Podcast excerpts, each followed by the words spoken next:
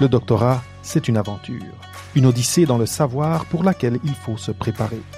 Si tu veux des astuces, des nouvelles et un peu d'humour à propos du doctorat et de la préparation à la carrière, c'est ce que moi, Sarah Perrier, Et moi, David Mendes, t'apportons toutes les deux semaines sur PhD Dojo.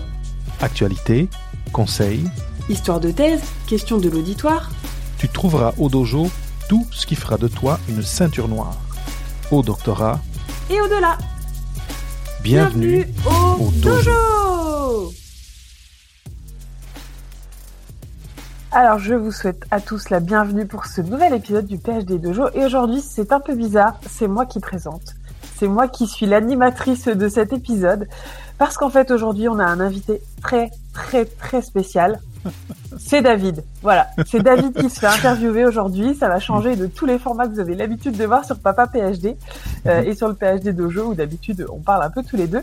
Et euh, cette semaine, c'est moi qui interroge David. Tout simplement parce que le sujet nous a été euh, demandé par un auditeur qui s'appelle François. D'ailleurs, on le salue. Oui. euh, On le salue, François François. Merci beaucoup.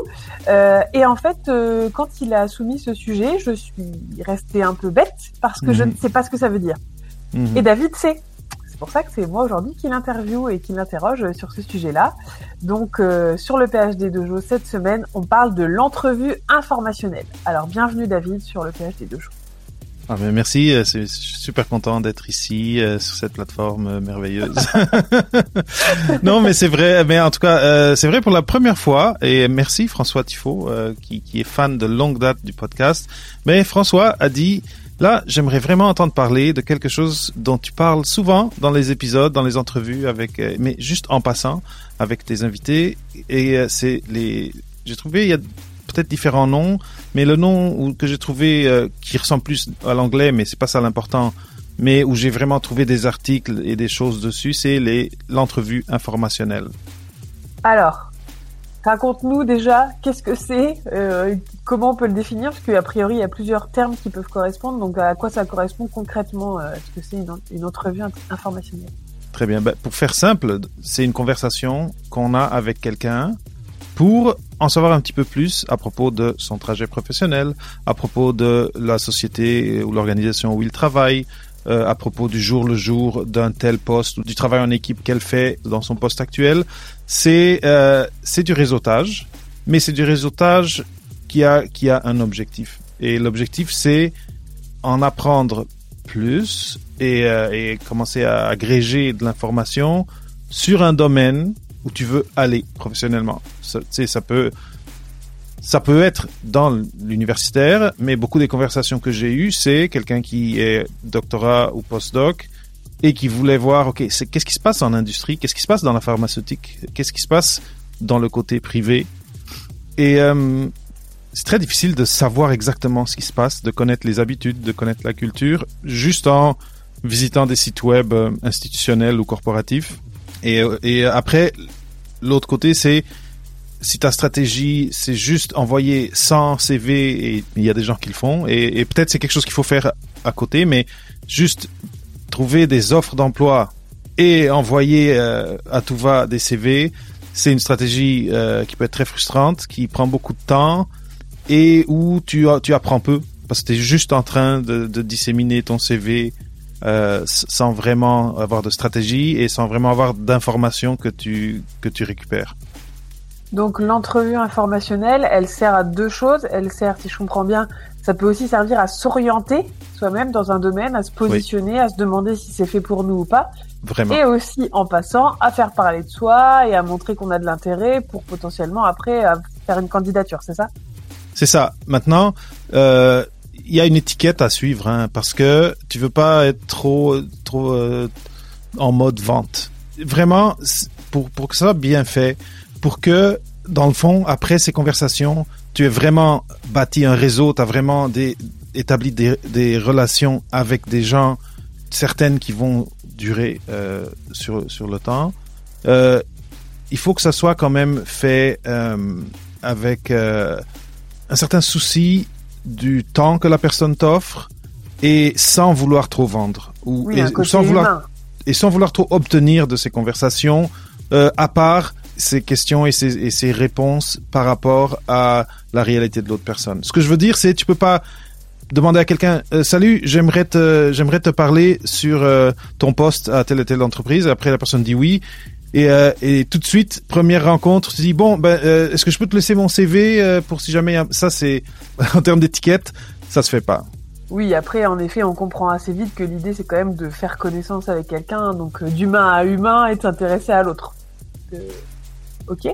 Et euh, donc, ça, j'imagine que ça peut passer par plusieurs modalités différentes. Ça peut être en visio, par téléphone, en réel. Oui. euh, Ben, avant la Covid, c'est sûr que idéalement, tu, si tu peux, si tu pouvais, t'allais prendre un café avec la personne. Il n'y a rien de mieux que se connaître en, en, en chair et en os et, et de parce que on est on est des, on est des êtres humains et c'est ça qui c'est ça qui euh, nous interpelle et c'est comme c'est ça c'est comme ça qu'on tisse naturellement et organiquement des, des relations humaines.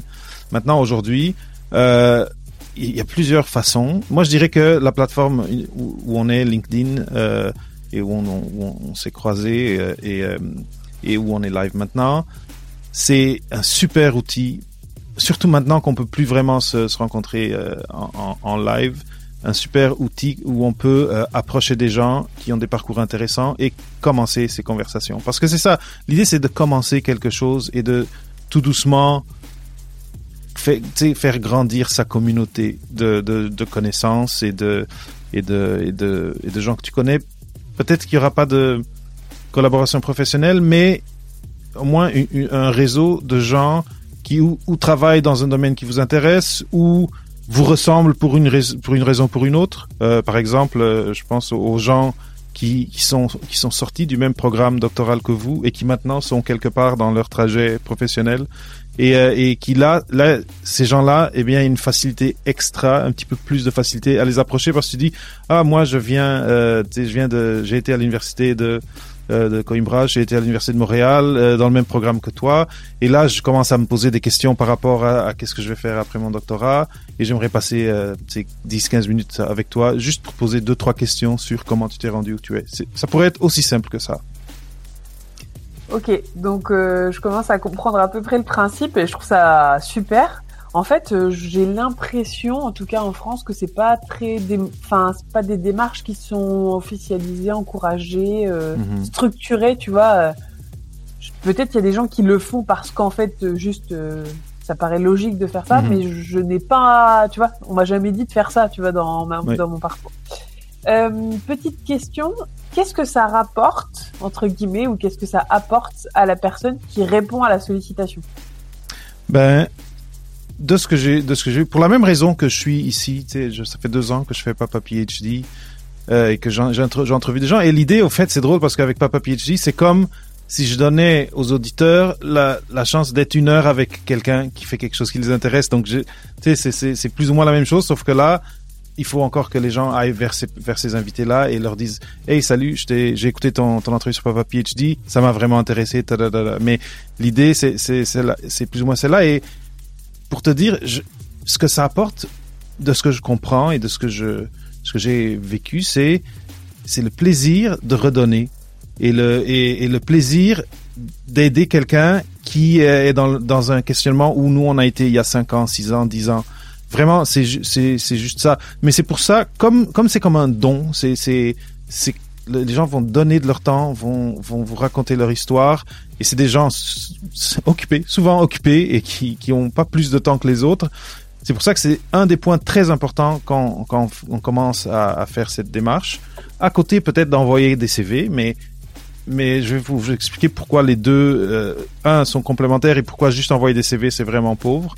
Mais euh, de respecter, si on dit 10 à 15 minutes, à la fin du 10 à 15 minutes, là on dit bon ben je, vois qu'on est arrivé à, aux 15 minutes qu'on avait dit, je vous remercie beaucoup et, euh, euh, ou je te remercie beaucoup, dépendamment de, comment ça s'est passé euh, et, de, comment la personne aime, être, approchée aussi.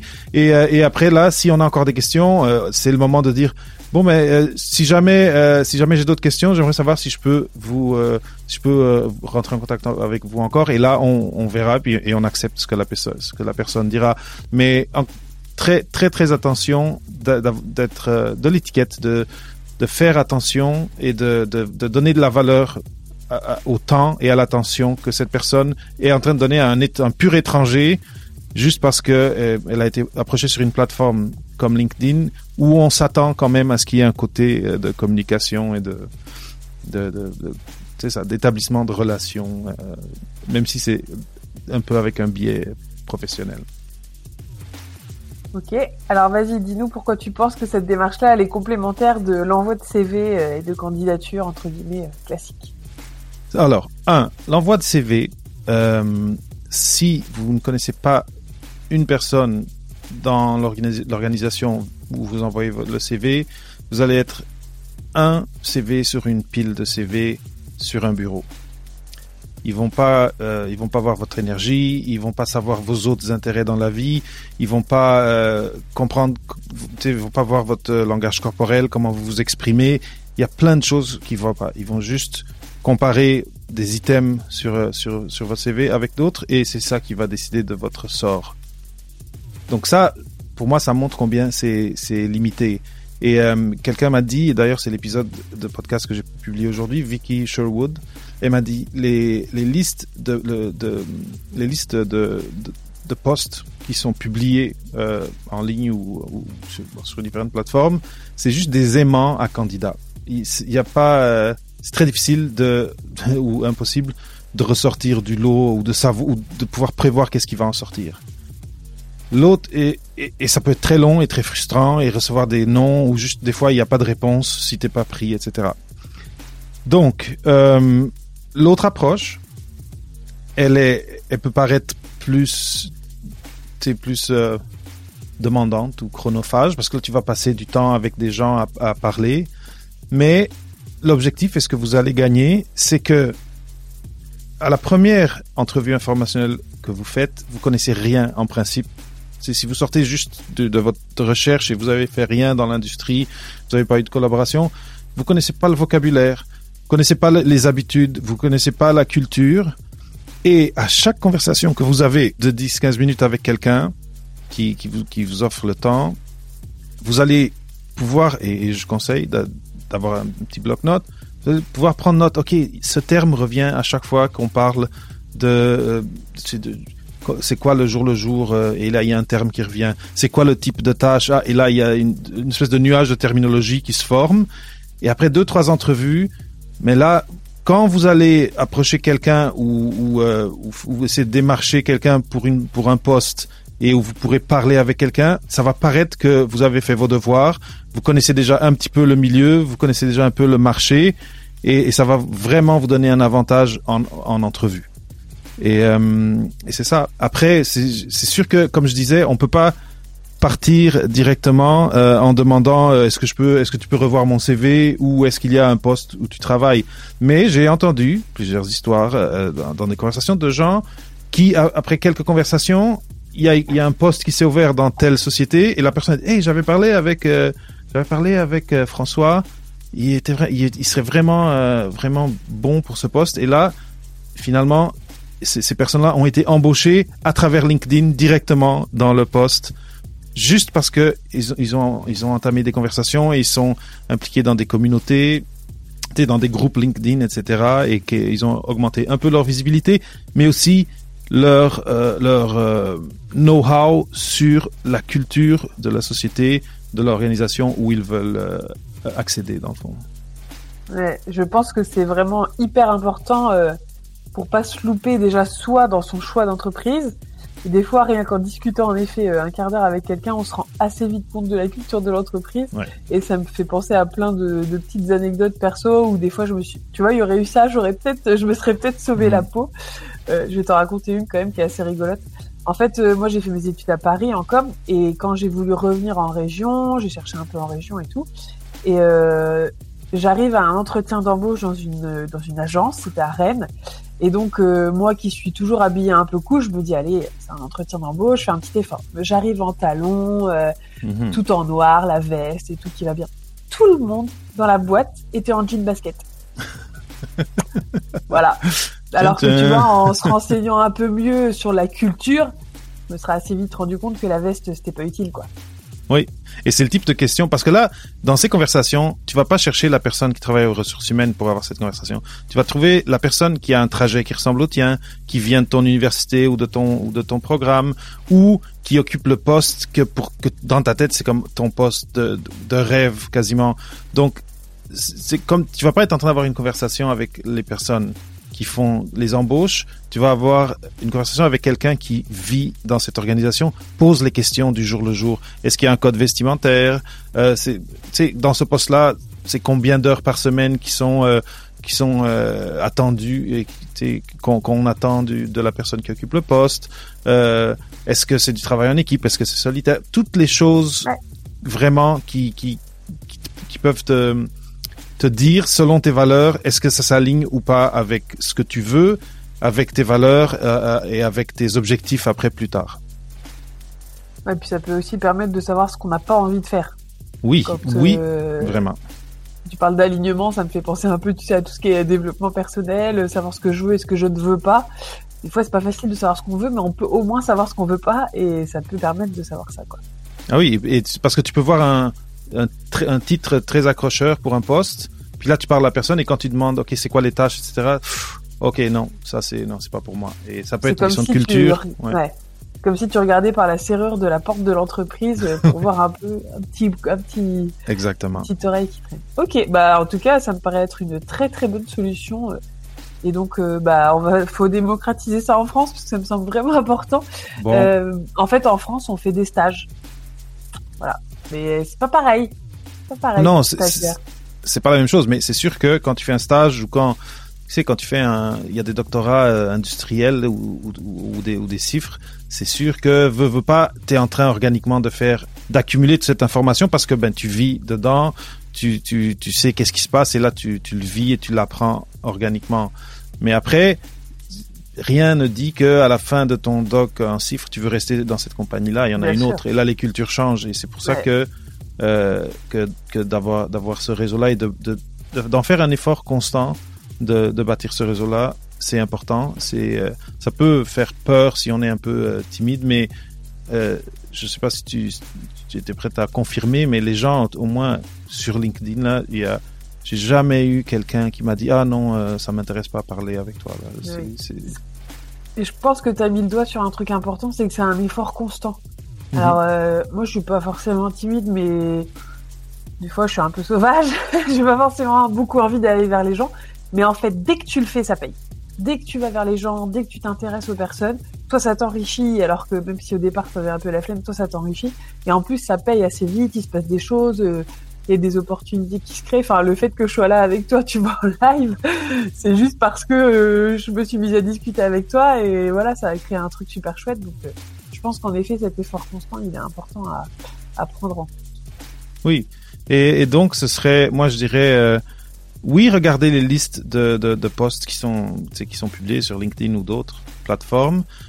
Voyez ceux qui vous intéressent et après, retournez sur LinkedIn et essayez de voir est-ce que dans euh, le groupe ou dans le... Parce que je, pense que LinkedIn permet de voir les gens qui viennent de ton école, de ton université. Est-ce que dans ces gens-là, il y en a qui travaillent dans ce domaine? Euh, ou bien est-ce que dans cette compagnie-là, parce que j'aime j'aime vraiment cette compagnie puis la mission, est-ce que quelqu'un dans cette compagnie-là a un profil qui ressemble au mien et que et que je pense que ce serait faisable de l'approcher? Et, euh, et f- c'est- faites ça en faisant un, pas passer des heures par semaine, mais si vous si vous passez- si vous avez une conversation par semaine pendant tout votre doc, je vous dis vous allez en avoir un réseau. Je sais pas s'il y en a qui ont des questions euh, sur le live, mais en tout cas, ça me paraît beaucoup plus clair qu'au début, il y a quelques minutes. Ah, il y a François qui est là. Alors, il dit Salut à vous. L'enjeu que je vois, c'est surtout comment maintenir une relation dans le temps, de maintenir la relation en vie à travers un an ou deux, le temps qu'une opportunité se crée. Après, il dit On ne peut pas faire beaucoup de stages euh, par rapport à faire plusieurs entrevues informationnelles. Exactement. Tout à fait. Euh, après, donc pour la question du de, du temps, la, la seule chose que je verrais euh, pour, pour, pour, François et pour d'autres qui, qui auraient la même question, moi les les relations, les conversations que j'ai commencé comme ça sur sur LinkedIn, souvent je me suis j'ai adhéré au groupe où ces gens étaient Et donc, du fait d'être dans un groupe LinkedIn où ces gens sont, eh ben, c'est comme naturel après de revenir vers eux. Mais après, quand tu as eu cet élan d'aller vers une personne et de lui poser ces questions, même deux ans après, tu vas lui revenir et va se rappeler de toi. Et euh, après, euh, c'est pas, comme je dis, c'est, faut que ça soit un effort constant et c'est pas mathématique que tu vas parler à une personne et il y a une opportunité qui va venir.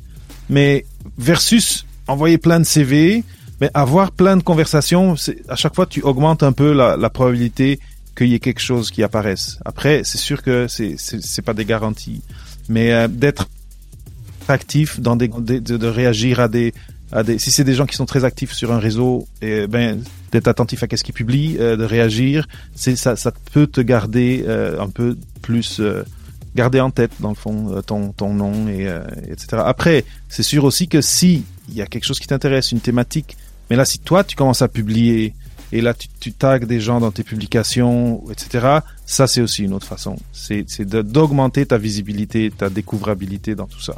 Et puis je pense aussi que pour faire durer euh, un truc comme ça, c'est comme dans toute relation, il faut aussi sauter sur des choses.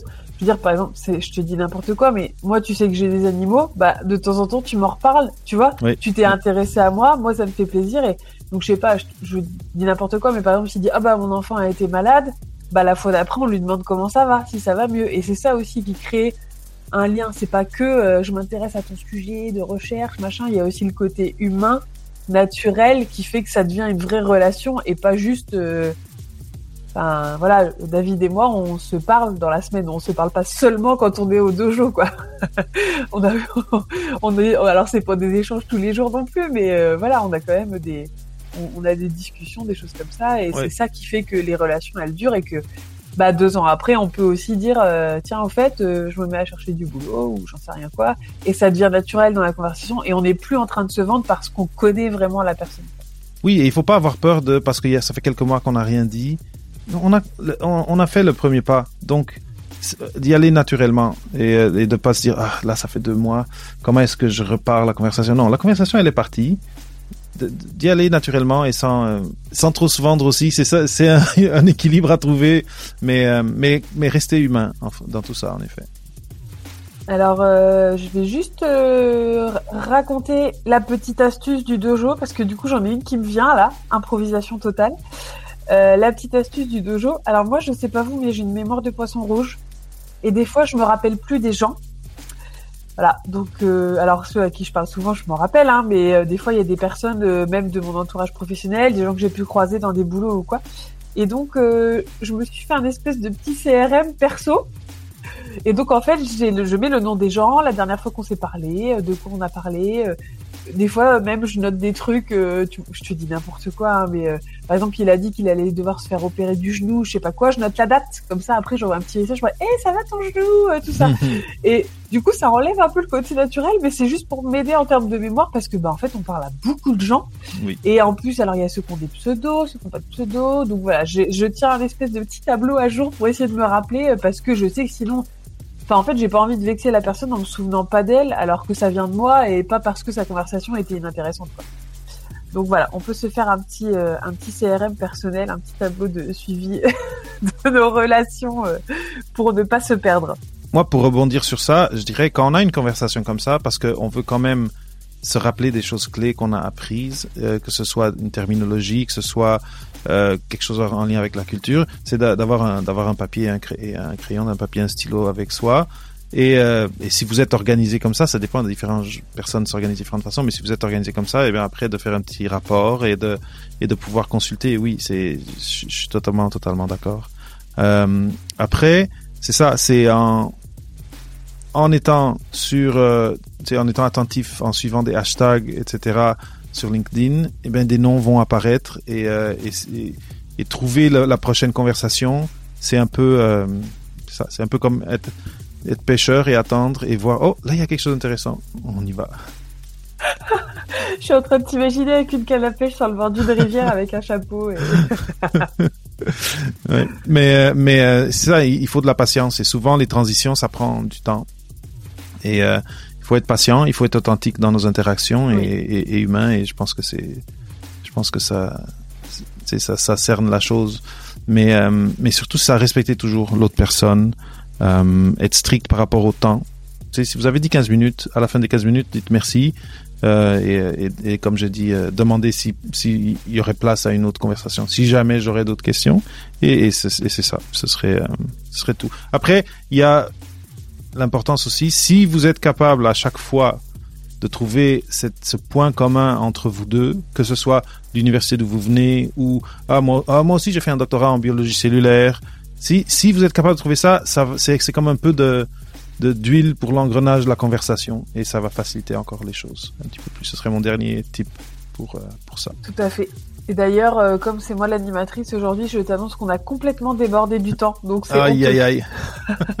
ouais, mais c'était une question intéressante. Puis euh, et, et, euh, et, je pense qu'on, en tout cas, en, en 20 et quelques minutes, on a on a fait. Je pense qu'on pourrait passer plus longtemps. Et d'ailleurs, je vais voir si je trouve des, des liens intéressants à partager dans les notes et je les mettrai dans les notes d'épisode parce que, comme je disais, j'ai trouvé sur euh, sur le terme entrevue informationnelle des choses intéressantes et je les mettrai le mettrai dans les notes d'épisode. Voilà. Alors, est-ce que tu fermes l'épisode toi aussi aujourd'hui? Oui, Étant donné que c'est moi. Fermer, je vais fermer l'épisode en te remerciant David pour toutes ces infos et en incitant les personnes qui ont fait des entrevues informationnelles et qui leur ont servi, par exemple, qui peuvent nous raconter tout ça en commentaire pour qu'on puisse euh, avoir des exemples concrets euh, euh, suite à ces explications théoriques très claires et pertinentes.